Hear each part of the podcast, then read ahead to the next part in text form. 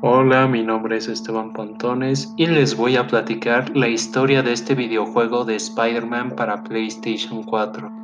La historia comienza con un Peter Parker de 23 años, ahorita trabajando de becario junto con el Dr. Otto Octavius, y próximamente en graduarse de la universidad.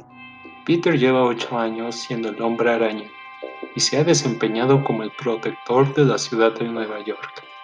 En el comienzo nuestro héroe logró derrotar a un jefe mafioso llamado Wilson Fisk, alias Kingpin. Pero la paz termina durando poco tiempo porque una nueva banda de maleantes conocida como los Inner Demons, los demonios, emergió apoderándose de los antiguos territorios de Fisk.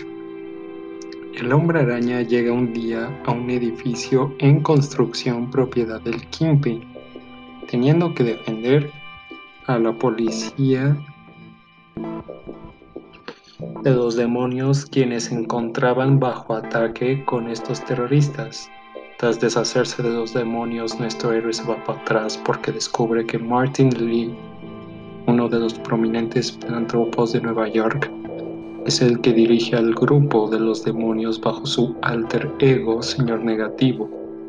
Martin, al ser director del albergue para desamparados Beast, complicará la vida personal de Peter, ya que su tía May trabaja en esa organización. Amigos gamers, ojalá les haya gustado la trama de este videojuego.